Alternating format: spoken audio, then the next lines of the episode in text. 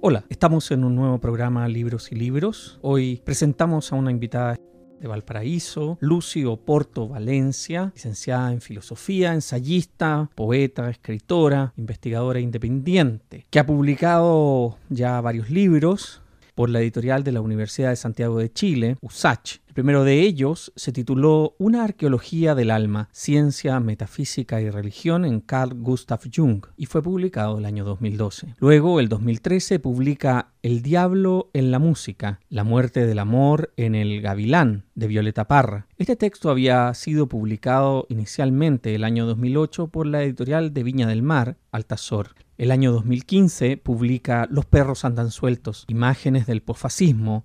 En la editorial Inubicalistas de Valparaíso, el año 2016 publica La inteligencia se en la nada. El año 2017, Cine, Humanismo, Realidad, textos reunidos de Sergio Salinas Rocco, tres volúmenes que son la compilación de la obra de este crítico de cine, también en la editorial de la USACH. Como podemos ver, nuestra invitada tiene una larga experiencia, una pluma aguda que ha conocido muy bien la experiencia de escribir, de la que muchas veces hablamos en este programa, y es una aguda lectora de la realidad, estuvo muy presente en la discusión a partir del 18 de octubre, cuando publicó una columna que se tituló Lumpen Consumismo, sacadores y escorias varias, tener, poseer, destruir. Eso fue el 17 de noviembre del año 2019. Es una voz desde el puerto más importante de Chile. Damos la bienvenida a Lucio Porto a Libros y Libros. ¿Qué está leyendo Lucio Porto Valencia en este momento? Carl Gustav Jung y Scheller a partir del el puesto del hombre en el cosmos. Y, descubrí que los autores se habían encontrado en el año 1927 con ocasión de de unas jornadas que eran organizadas por el conde Hermann von Kaiserling en la llamada Escuela de la Sabiduría. Y en ese espacio expuso Jung en unas tres ocasiones, en 1927 y después en 1930, y Scheller también expuso ahí en 1927 y falleció al año siguiente. Reflexiones relativas al concepto de espíritu en ambos autores, existen grandes coincidencias entre ellos en relación con la meta de esas elaboraciones que de sus bases, porque parten de lugares distintos. Y es curiosa esta coincidencia porque los autores no tuvieron una gran interacción hasta donde yo pude ver, al menos no personal, en las cartas de Jung no figura, figura una referencia muy breve eh, en que en una carta Kaiserling Jung menciona a Scheller a propósito de otra cosa, y él lo menciona también en algunas de sus obras, pero muy, muy escuetamente. Pero yo pienso que Scheller le influyó más de, más de lo que sabemos, y a pesar de que Scheller más bien es, un tanto distante de Jung, aunque también coincide en, en algunos puntos. Esto tiene relación con la pugna entre el espíritu y el instinto, que es un gran tema muy interesante también para analizar los eventos que ocurren actualmente. Cuando, cuando tú escribiste tu libro Los perros andan sueltos, haces un recorrido enorme, potentísimo, sobre rangos muy amplios, podríamos decir, del poder simbólico, de símbolos de poder, pero al mismo tiempo del poder en sí mismo. Y de alguna manera, cuando tú ahora me describes la relación entre el espíritu y, el instinto, ¿no? evidentemente uno vuelve a pensar en esos perros sueltos, que hace años ya publicaste, ese libro salió el año 2015. ¿Cómo, cómo miras retrospectivamente esa obra que se centró en las imágenes del posfascismo? Bueno, ese es un trabajo que reúne una serie de materiales escritos en el curso de 20 años. Y cuando decidimos publicarlo con el editor, me dijo que le diera otro orden y quedó estructurado, como seguramente tú lo has visto, en trabajos que primero se relacionaban con el cine alemán, sobre Chile, y finalmente lo que yo llamaba imágenes de crímenes imperceptibles que corresponden de trabajos de personas que yo considero de un enorme valor cultural y humano, y que murieron en forma eh, o muy temprana o muy indigna, producto del desgaste en, gran medida, como le ocurrió a Sergio Salinas Rocco, el gran crítico de cine, o Jimena Rivera, que era una poeta que vivía en muy malas condiciones y, murió en un hospital de Quilpué. Por eso yo pienso que esos son crímenes indirectos, imperceptibles. Ahora, eh, como lo veo en retrospectiva, yo pienso que de alguna manera ese, ese trabajo que fue tan largo, ¿no? Y, además, yo pienso que fue una forma de elaborar el modo en que a mí en lo personal me afectó la dictadura y la postdictadura. A, a mí en lo personal no me ha afectado como le ha afectado a otras personas, no, no, no tengo familiares desaparecidos, ni sufrí tortura, ni, ni fui perseguida por la, por la fuerza policial, ni los aparatos de represión, ni nada de eso, pero me afectó de otra manera. Y yo pienso que eso quedó plasmado ahí. Y el, gran asunto, como tú lo has mencionado, eh, es la dominación. la dominación que se da de un modo transversal, que, eso es quizás lo que yo quería resaltar y que, y que partió, al menos más conscientemente, eso quiero aclarar, más conscientemente ese tipo de reflexión a partir de una retrospectiva de, de Raina Berna Fassbinder. Yo, yo la vi en el año 2002, aunque había visto algunas cintas de él en 1989 más o menos, cuando yo, yo, tenía cerca de 23 años, pero cuando vi la retrospectiva, vi, cerca de 20 películas, una retrospectiva que, que organizó el, el, en ese tiempo llamado Festival Internacional de Cine de, de Valparaíso, eh, se mostró también la que está considerada su obra maestra, que era, era un trabajo hecho para la televisión, ni más ni menos, que es Berlín Alexanderplatz, una serie en capítulos, y entonces ahí encontré eh, imágenes que me ayudaban a entender lo que ocurría en Chile. Es ahí donde tú estableces este puente entre el pasado nazi y el presente, digamos, post-nazi en Alemania y eh, las expresiones del posfascismo en la postdictadura chilena. Así es, porque finalmente es muy fácil vociferar en términos de los poderosos tienen la culpa de todo, los poderosos nos tienen oprimidos, omitiendo el hecho de que esa dominación es transversal y se reduce o parte incluso desde las capas más bajas del mundo social, y ahí está, como lo hemos visto ahora a propósito de este crimen horroroso que hubo en, Villa Alemana, y todos los aparatos del Estado involucrados, la justicia que le, le dejó libre al psicópata, la madre que no protege a su hija, etcétera, etcétera, ahí está de nuevo. recuerdo que Fassbinder, por ejemplo, mencionaba que los argumentos los extraía en, parte, ¿no? Eh, a veces de, las crónicas de los periódicos, y sorprendía que otros cineastas no tuvieran materiales para hacer sus películas cuando él los encontraba todo el tiempo, por ejemplo, en los diarios. Y ahí sin duda lo que surge, podríamos decir, es el mito, una, una, vuelta radical a ese concepto de mito, porque en el caso de Ámbar, que es este caso que tú estás recordando ahora, que hoy que estamos haciendo este programa se sabe del asesinato de esta muchacha por parte de la pareja de su madre, cuando uno lee las tragedias griegas, más o menos la estructura es esta. Entonces uno cree estar en un mundo lejano de ese universo, entre comillas, que tiene otras reglas, y que tiene una relación mucho más radical con la vida y con la muerte, no obstante, vuelve eso, ¿no? Y ahí vuelve la estructura mítica del el amante, de la madre que sacrifica a la hija, la hija virgen, por decirlo de alguna manera, la hija inocente. Entonces, también lo que me parece interesante de lo que tú refieres con Fassbinder es esa mirada del mundo que te hace leerlo también desde una reestructura, recupera esa, tú, tú, utilizas esta frase, no es mía, la miseria de lo cotidiano,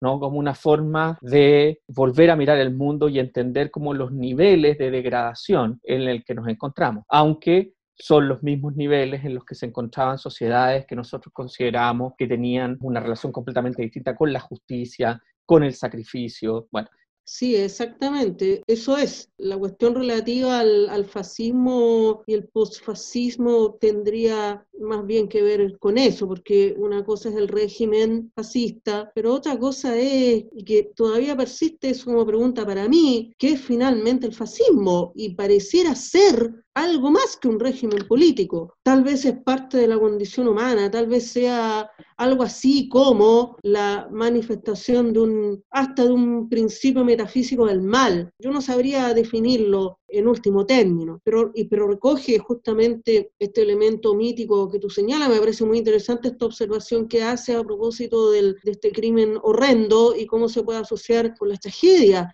Y en relación con ese punto, uno de los grandes sufrimientos que ha tenido este país es las consecuencias derivadas de la impunidad de los horrendos crímenes que se cometieron durante la dictadura. Y eso vuelve como en Hamlet, el, el, crimen inexpiado del padre de Hamlet sigue ahí rondando y hay signos de, que vuelve y finalmente todo se desploma en, ese mundo, ¿no? Y Hamlet mismo está como contaminado por esa especie de enfermedad moral que produce el crimen inexpiado. Y yo pienso que algo de eso, hay, o sea, en realidad no algo de eso, mucho de eso hay en Chile en relación con este tema del mito que tú mencionas Hace un día o dos días atrás apareció una filmación en las redes sociales de, un manifestante que estaba siendo, digamos, interrogado por un grupo de policías, de carabineros, y el carabinero le dice al muchacho cuando lo ve que está filmando, si acaso no se da cuenta que él podría ser un detenido desaparecido. Cuando uno ve estas imágenes, uno se pregunta acaso alguien puede enunciar eso. Le están advirtiendo que podría repetirse la historia hoy con él. Y entonces inmediatamente uno piensa en que aquí ha habido una destrucción de una estructura radical, de un principio formativo, quiero decir, ¿no? en las personas, que no te permita nunca poder desearle a otro desaparecer, ser desaparecido por una institución del Estado. Y entonces tal como dices tú, por supuesto, hay una correlación entre lo que está en tu libro, en los perros andan sueltos, con esta especie de brotación de lo siniestro, ¿no? que tú utilizas esa expresión, porque evidentemente este carabinero que le dice esto al muchacho, de alguna manera lo dice porque no entiende la dimensión que tiene eso en un país donde esos crímenes no han sido expiados. Entonces, los ejemplos están por todas partes de impunidad, de arrogancia, ambición, y claro, eso podría llevar como a un modelo que uno podría leer de un destino más transversal a nivel país, ¿no? Sí, ese ejemplo que tú pones yo lo desconocía, no, no estaba enterada de ese episodio, pero se podría decir que entra en este ámbito de, de sistemáticas amenazas que se vienen viendo en el último tiempo. La fuerza pública que no opera y si opera lo hace exclusivamente para actuar de esta manera, intimidando simplemente, pero probablemente sea lo que tú también señalas, que este hombre no dimensiona realmente lo que está diciendo. O sea, con esto no lo estamos culpando, sino que tal vez esté latente de nuevo eso y se, vea, en mi opinión, todo el proceso que se viene viendo desde octubre en adelante, ya abiertamente, es una, un hundimiento de este país en una barbarie que yo no sé si, no sé en qué puede terminar, ya se ve con los, terribles eventos en el sur de Chile, en, el marco del conflicto chileno-mapuche, corresponde al círculo de las sucesivas venganzas que señalaba René Girard en su teoría del chivo expiatorio, que eso, eso yo lo tengo más desarrollado en el el trabajo sobre El Gavilán de Violeta Parra, en que, digamos, la, la, la, venganza interminable, un asunto que también está en la, tragedia griega, termina finalmente en una destrucción de, de las sociedades. Y, y una cosa eh, importante que señalaba Girard era que las sociedades sin sistema judicial eran las que operaban a través del linchamiento, por ejemplo.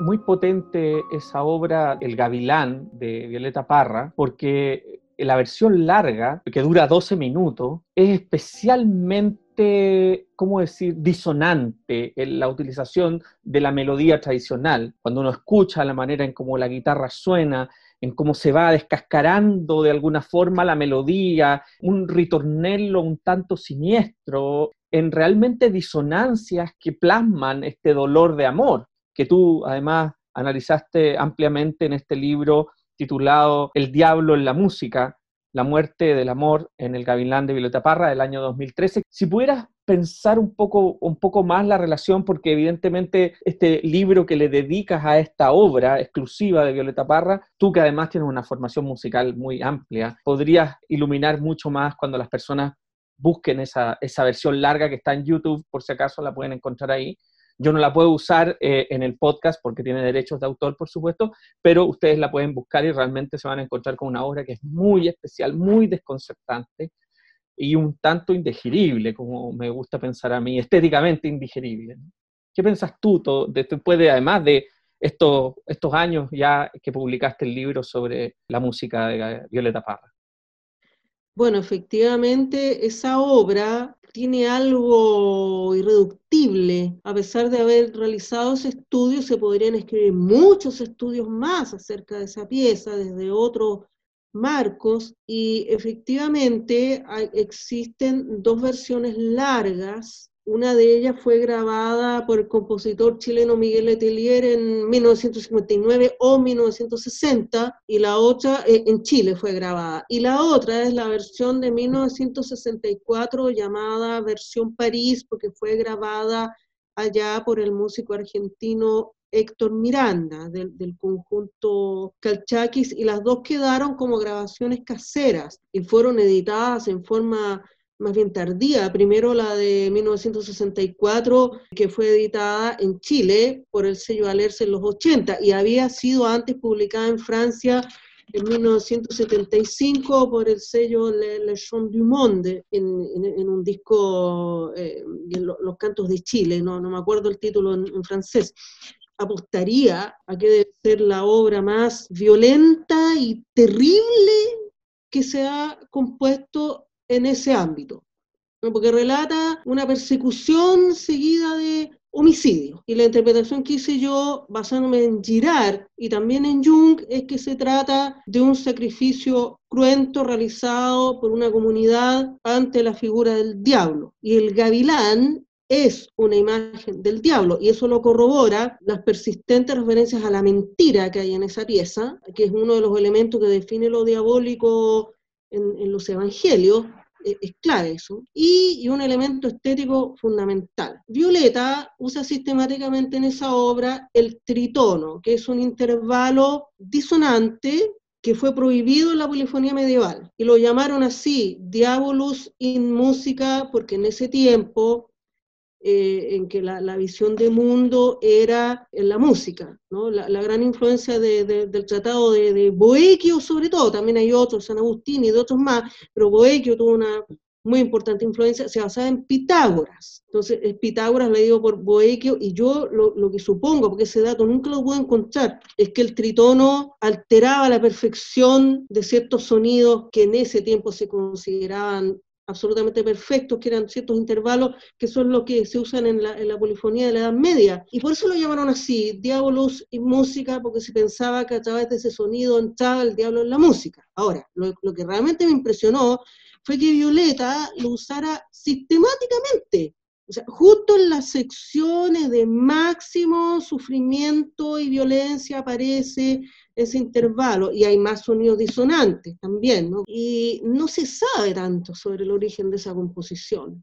Ella no, no, habla mucho, sí en, una entrevista que, coincidió a, Mario Céspedes en 1960 para la, la radio de la Universidad de Concepción. pero cosas más largas sobre eso no. Ella quería así que fuera un ballet, explica ella, y piensa que eh, lo, que sí señala expresamente que, que el gavilán simboliza el capitalismo, el poderoso, y por otro lado, el amor que destruye casi siempre. O sea, lo que quiero indicar con esto es que esa obra, porque esa es la otra tesis del libro, que esa pieza prefigura el fascismo en Chile. O sea, la pieza fue compuesta a fines de la década de 1950 y yo nunca pude averiguar por qué no se monta el ballet como ella lo quiso, por qué nunca se graba. En... Y ahí quedó la, la, pieza. Ha habido otras versiones, pero la de Violeta es insuperable, sobre todo la de 1964. Aquí utilizo tus palabras como destino de los vencidos, ¿no? como la era de la trituración del tiempo y de la imagen. y entonces, claro, además aquí aparece una figura que a mí me fascina, que sería la prolepsis, que sería la anticipación de la mano de Violeta Parra, pensando en el fascismo que conocería Chile posteriormente. A mí me parece que estamos haciendo un puente entre abuso de poder, pero con eso toda la relación vertical del abuso, del deterioro, de la alteridad y por sobre todo de, una, de un cruce de esta, de esta manifestación del mal que vuelve una y otra vez en este concepto que además lo tomas de Girard, pero que, es la teoría del chivo expiatorio como estructura fundante nacional, podríamos decir, casi de, la composición no me gusta hablar de nación porque por supuesto somos muy diversos. Como decía Ignacio Balcells, algún día nos vamos a dar cuenta que somos un archipiélago, norte, centro, sur, en realidad es un archipiélago. Muy bonito como lo piensa porque imaginamos una unidad, pero en realidad no la somos. Me parece que este, esta fuerza, esta voluntad de envilecimiento que tú ves en, lo que va a ocurrir con posterioridad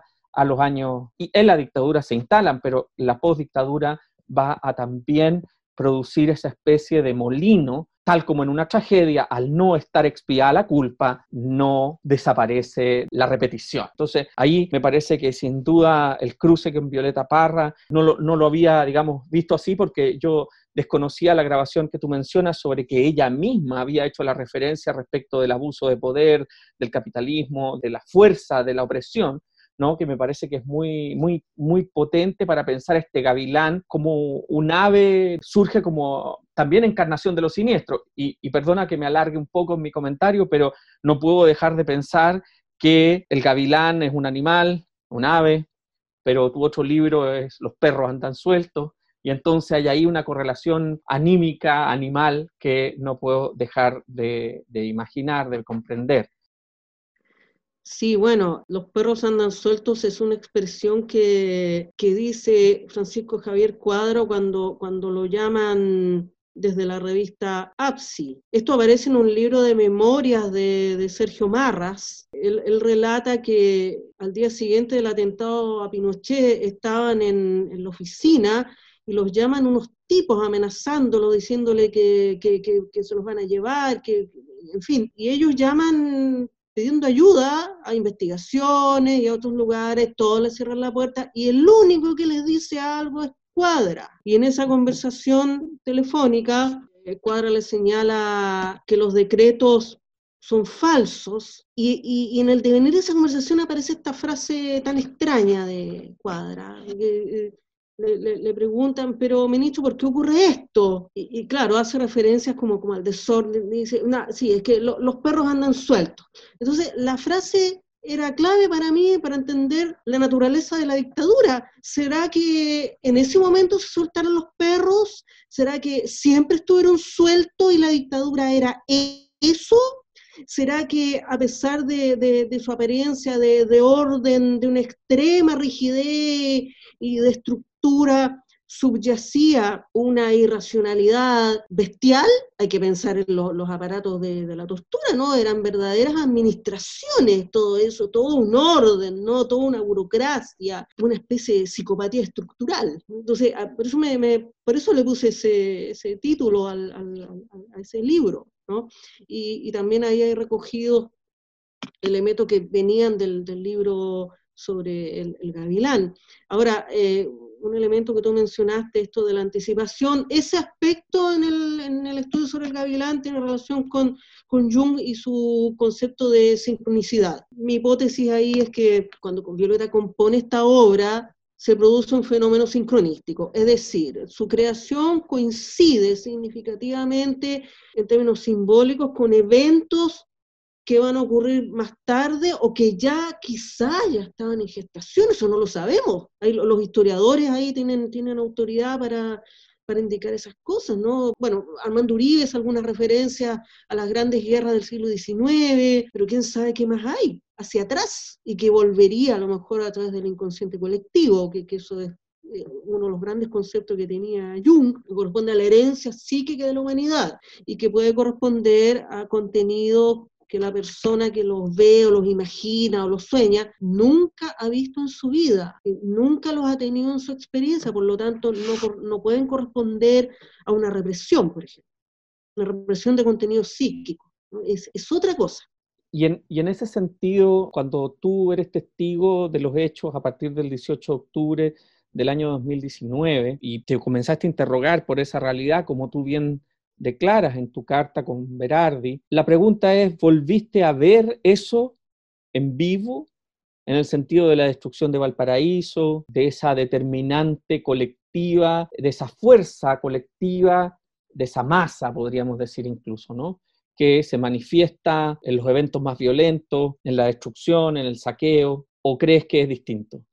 Yo diría que es una continuación de lo mismo. Nunca empaticé con ese movimiento. Desde el principio se me produjo una especie de distancia frente a los eventos que posteriormente me empezaron a, realmente a dar miedo. yo no entendía lo que sucedía y escuchaba las noticias de que se destruía todo eh, cerca de mi casa, aquí en un cerro de Valparaíso hubo saqueo, también hay un supermercado algunas cuadras más arriba de mi casa y también fue saqueado, entonces yo no sabía en qué podía terminar todo esto, pero lo que más me impresionaba, que eso es lo que está indicado en esos dos trabajos, el, trabajo sobre el, el en consumismo y, también en la respuesta a Franco Berardi, cómo es que la, la, la, la fuerza progresiva en sentido amplio de izquierda no decían nada frente a eso, nada, o sea, había saqueos por doquier, destrucción por doquier, y ellos no decían nada al comienzo, después empezaron a aparecer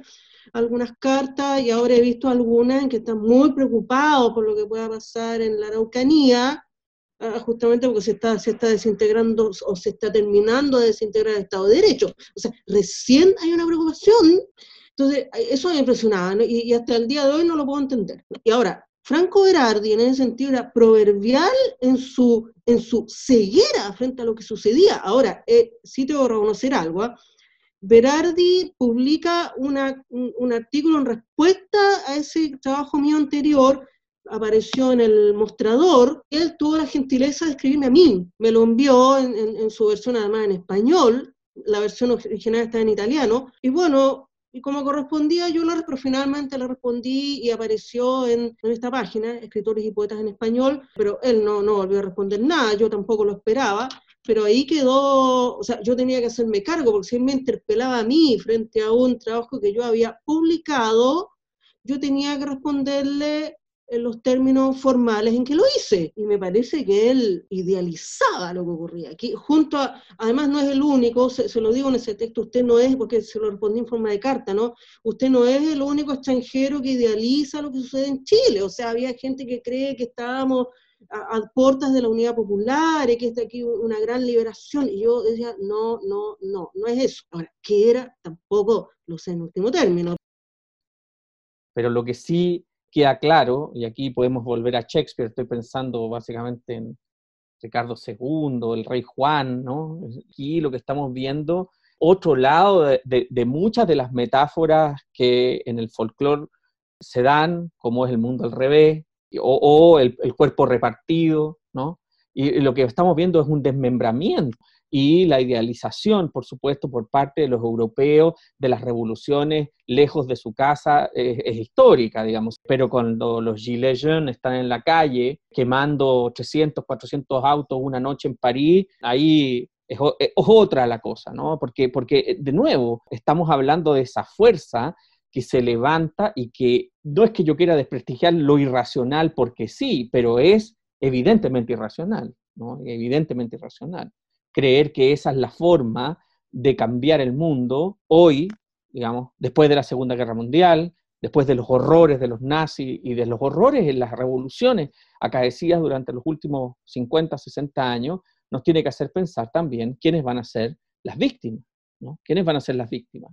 Y no, y no pensar de primer plano que son las víctimas las que se están levantando, porque yo también ahí, junto con lo que tú le dices a Berardi, yo agregaría eso, o sea, creer que son las víctimas las que están en la calle es una, es una lectura un poco rápida evidentemente, de la situación que ocurre en Chile. Sí, estoy totalmente de acuerdo con, tu, con lo que tú señalas. Este, estas imágenes, además del cuerpo repartido, del mundo al revés, también me parecen muy pertinentes. Por eso están preocupando lo que sucede, esta, esta polarización.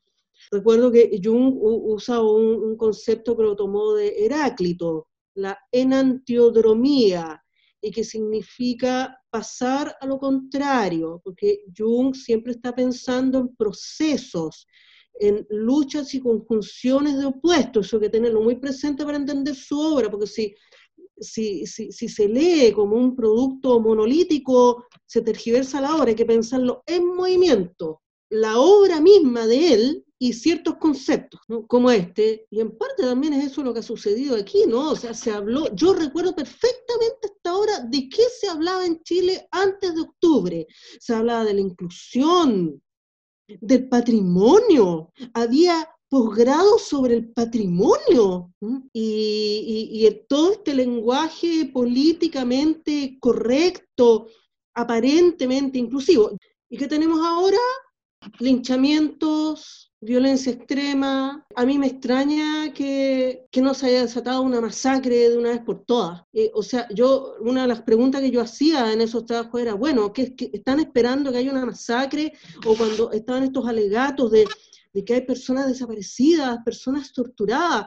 O sea, yo no puedo dejar de pensar en los horrores de la dictadura, por favor. O sea, yo, yo les diría, lean el trabajo de la psiquiatra Paz Rojas Baeza, la interminable ausencia en que ella hizo un estudio in situ con los familiares de las víctimas de los detenidos desaparecidos, y son horrores dantescos. O sea, aquí ha habido una serie de errores y horrores también, pero nada que se pueda comparar a la desaparición forzada de personas o a personas que estuvieron encerradas por días o semanas, o ciertos centros de tortura de los que no salió nadie vivo, por lo que se sabe por algunas investigaciones periodísticas más o menos recientes. yo no sé si vamos para allá de nuevo. Yo desconfío de este movimiento y ya a esta altura no sé qué pensar, no, no, no, no, no sé si hay alguien dirigiendo esto, no, francamente lo ignoro.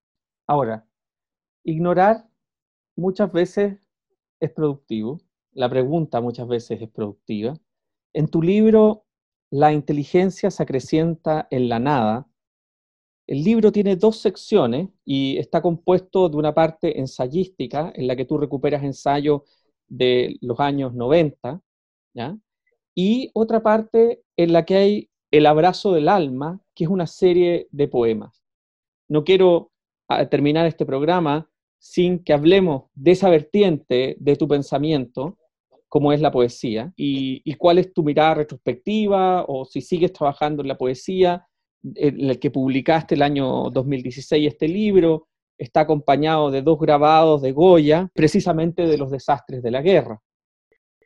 Ese tema siempre, siempre ha sido recurrente, el, tema de las guerras, eh, que, yo pienso que es parte de, de, mi relación con la historia de este país, ¿no? Mal que mal yo pertenezco a esa época, yo nací en 1966. O sea, toda mi formación fue durante la dictadura. Entonces, eso es, parte, es parte mía, indudablemente. Cuando ahora recordabas que antes del 18 de octubre se hablaba de inclusión, se hablaba de patrimonio, una de las cosas que está rondando hoy día, casi un año después, poco menos, ¿cuál sería el rol de las humanidades las artes? ¿Cómo ves tú la situación de las humanidades, que es esa palabra tan rara, como decía en un programa que que grabé en este mismo podcast con Miguel Orellana Venado, eh, que él decía, esa palabra no existe, humanidad no existe, la inventó Andrés Bello. Pero bueno, eso que nosotros entendemos por los estudios humanísticos o por las letras y, las artes, ¿no? que, para recuperar la forma castiza en la que se dice. Bueno, en eso yo también estoy de acuerdo con Miguel Orellana Venado, quien además fue mi profesor. Ahora, la cuestión de las humanidades eh, bueno, me parece fundamental que se pudiera recuperar ese tipo de estudio. Yo entiendo que existe actualmente toda una discusión en torno a eso, a partir de un trabajo de, una académica llamada Marta Nussbaum, pero donde ella, ella discute también eh, ese punto. Y yo pienso que ha sido fatal el, abandono de estas ciencias porque justamente permitirían a las personas conocerse mejor a sí mismas, pensar mejor, trascender la mera sobrevivencia y que la vida pudiese unirse al espíritu. Pensaba en esta contraposición de, espíritu e instinto que estaba en Max Scheller y, Jung, ¿no? Eh, Scheller piensa que el espíritu le debe todo a la vida y Jung piensa que el espíritu tiene la superioridad sobre todo. Por supuesto, el espíritu es superior a todo, en mi opinión, y el espíritu es el que crea. Y justamente para acceder a esas reflexiones se requiere de la humanidad. Ahora esto tiene una tradición muy larga, ¿no? Viene del, de la distinción entre el trivium y el quadrivium en la Edad Media. Pero en suma eh, es necesario recuperarlo porque si no se produciría una unilateralidad de la conciencia para pensarlo con Jung, como ya se está viendo, es decir, unas burocracias infernales, ingenierías que solo ven utilidades, no tienen una visión más amplia. Y, me acuerdo de, este concepto que, lo elaboraba, me parece que Herbert Reed creo que era la educación por el arte, eh, en que la idea, claro, usted podría ser un, gran constructor, un, ingeniero, para citar eso, ¿no? Eh, que es lo que se supone que produce hoy, pero sería un mejor ser humano si estudiara arte, si leyera los antiguos, si leyera poesía, literatura, sería mucho más culto. El analfabetismo funcional, por ejemplo, es la antípoda de, esos estudios. Sería bueno volver a estudiar latín y griego en los liceos, pero bueno, estamos años luz, quizás es una fantasía, no, no lo sabemos. Bueno, Lucio Porto Valencia, muchísimas gracias por esta entrevista, gracias por conectarnos desde Valparaíso, gracias por estar en Libros y Libros. Gracias por la invitación y por esta buena conversación.